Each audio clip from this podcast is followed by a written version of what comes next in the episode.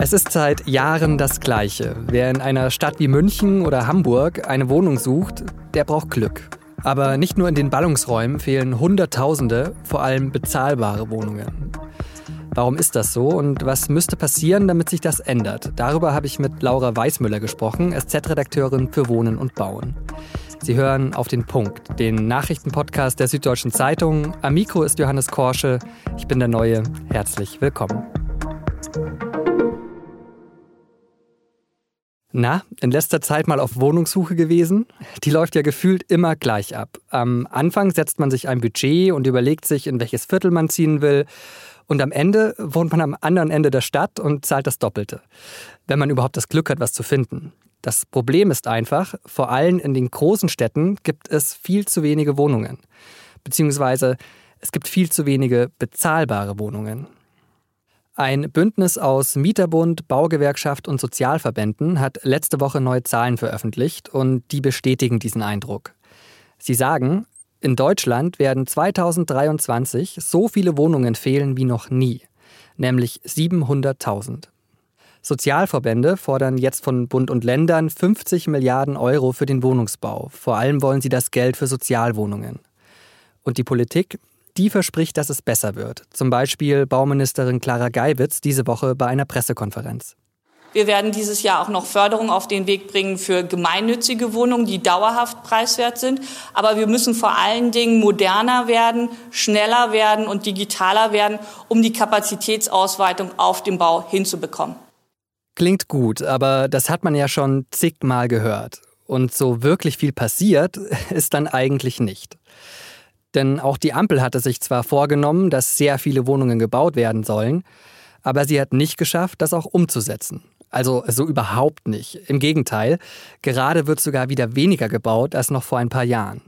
Woran liegt das? Und vor allem, wie könnte sich auf dem Wohnungsmarkt mal was ändern? Das habe ich Laura Weißmüller gefragt. Sie ist Expertin für Wohnen und Bauen bei der Süddeutschen Zeitung.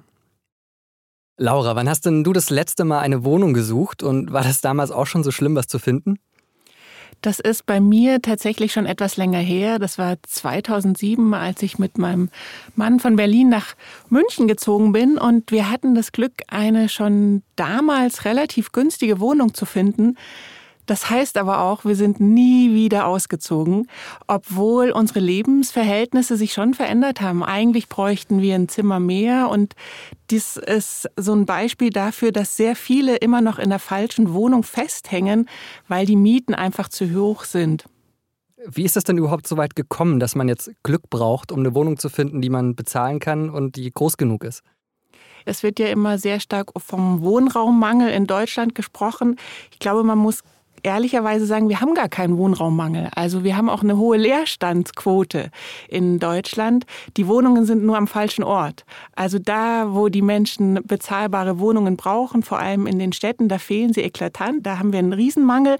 Aber in abgehängten Regionen im ländlichen Raum ist eben auch ein zu viel an leeren Wohnungen da. Und das wird eigentlich die große Aufgabe sein, da nicht nur die Baumaschine anzuwerfen, sondern zu überlegen, wie kriegen wir da ein einen Ausgleich hin und das könnte auch eine totale Chance sein, weil man dann ja eigentlich auch abgehängte Regionen und den ländlichen Raum dadurch wieder fördert. Da würde ich vielleicht später noch darauf kommen, was man denn noch machen kann. Ich würde vielleicht bei der Baumaschine erst noch bleiben. Da hat nämlich die Bundesregierung ja auch groß angekündigt, äh, sie will mehr Wohnungen bauen, 400.000 neue im Jahr, davon so 100.000 im sozialen Wohnungsbau, also günstiger. Geklappt hat das ja nicht. Warum denn nicht? Dass es nicht geklappt hat, ist eigentlich überhaupt nicht verwunderlich, weil Bauen war schon vorher schwierig und im vergangenen Jahr wurde es einfach extrem schwierig. Wir haben multiple Krisen in der, äh, in der Bauwelt. Durch den äh, Krieg von Russland sind die Kosten der Baumaterialien stark gestiegen, die von den Energien, die Kredite sind teurer geworden. Es gibt aber gleichzeitig auch einen Fachkräftemangel und einen Rohstoffmangel. Das heißt, eigentlich ist es gar nicht verwunderlich, dass sie nicht so viel gebaut haben, wie sie versprochen haben. Jetzt geht es eben darum zu überlegen, wie kriegen wir das Bauen schneller hin, einfacher, aber sicherlich auch fairer und gerechter. An Fairness sind ja auch so äh, Sozialverbände interessiert. Die haben jetzt ähm, gefordert, 50 Milliarden äh, für den Wohnungsbau locker zu machen. Wäre das denn genug, um diese ganzen Verteuerungen aufzufangen, die du jetzt auch schon angesprochen hast? Das Geld allein wird sicherlich nicht lösen. Sicherlich braucht man mehr Geld, aber man muss sich davor die Frage stellen, wen wollen wir fördern und welche Wohnungen, welchen Wohnraum brauchen wir, damit unsere Städte nachhaltig ökologisch und sozial werden. Also diese Frage, wen fördern wir, ist, glaube ich, so der Punkt, wo man ansetzen muss und dann zu überlegen, wie verteilen wir das Geld. Weil wenn wir jetzt einfach nur mehr Geld ausgeben, dann ölen wir tatsächlich eine Bauindustrie, die in, uns in den letzten 20 Jahren nicht das Richtige gebaut hat. Wir haben fehlenden Wohnraum, weil eben Fehler gemacht worden sind. Der bezahlbare Wohnraum fehlt eben deswegen auch, weil uns jährlich Tausende von sozialen Wohnungen flöten gehen, weil sie aus dieser Sozialbindung rausfallen. Wäre dann eine Möglichkeit, Wohnungen dauerhaft bezahlbar zu halten, indem man Genossenschaften mehr fördert? Also ich persönlich wohne in einer Genossenschaftswohnung, habe da Glück, die Miete ist echt in Ordnung. Wäre das ein Weg, äh, die Richtigen zu fördern?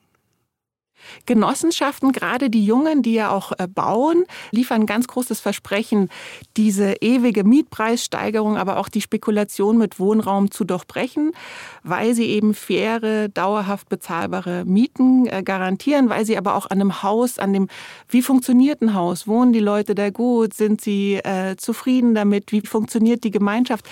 viel mehr interessiert sind, als jeder private Investor sein kann, der im Zweifel, nachdem das Haus steht, das dann auch schon wieder verkauft.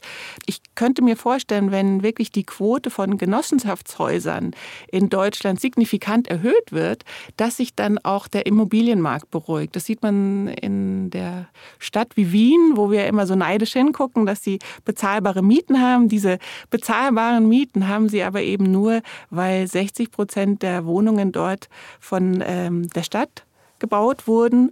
Wenn man diese Masse erreicht, dann kann man wirklich auch die Mieten kontrollieren.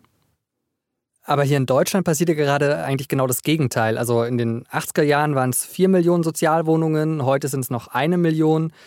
Was wäre denn das beste Instrument in deinen Augen, um bezahlbaren Wohnraum zu schaffen?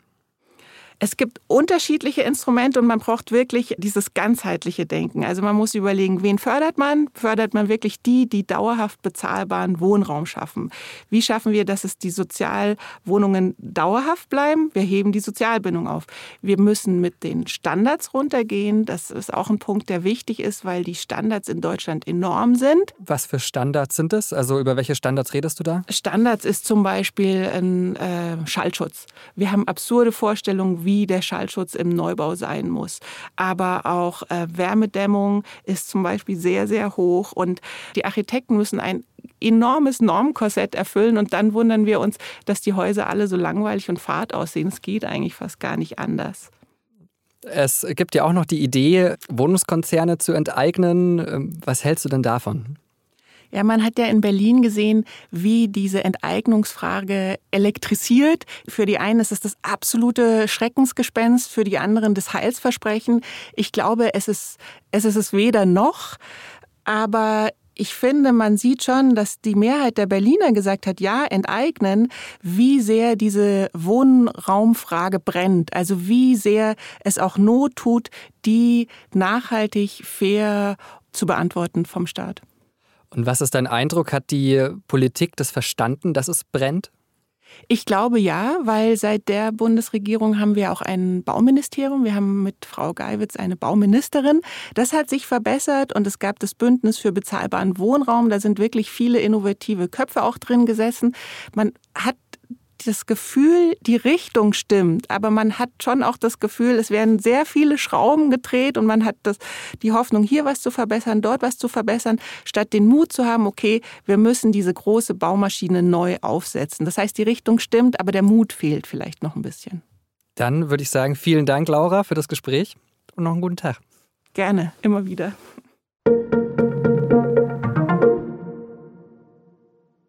Am Vormittag ist der neue Verteidigungsminister Boris Pistorius vereidigt worden. Richtig lange Zeit, um sich an sein neues Amt zu gewöhnen, hatte er dann aber nicht. Am Nachmittag hat er direkt den US-Verteidigungsminister Lloyd Austin getroffen. Und bei einer Pressekonferenz davor hat Pistorius dann das enge Verhältnis zu den USA betont. Und wie so oft in der Geschichte, aber auch gerade jetzt in diesen Zeiten, stehen die Bundesrepublik Deutschland und die Vereinigten Staaten von Amerika dabei Schulter an Schulter. Apropos Schulter an Schulter mit den USA. Kanzler Olaf Scholz hat wohl in einem Telefonat mit US-Präsident Joe Biden signalisiert, dass er bereit wäre, Kampfpanzer an die Ukraine zu liefern. Die Ukraine fordert das ja schon lange. Für Scholz gibt es aber eine Bedingung, dass die USA ebenfalls Kampfpanzer liefern. Aber das haben sie bisher noch nicht zugesagt. Die neuseeländische Premierministerin Jacinda Ardern hat ihren Rücktritt verkündet. I think we'll call it a day. Sie habe nicht mehr genug Kraft für das Amt, hat sie gesagt. Spätestens am 7. Februar will sie das Amt dann auch abgeben. Ardern war seit 2017 Premierministerin und in Deutschland vor allem wegen ihres Krisenmanagements während der Corona-Pandemie bekannt geworden.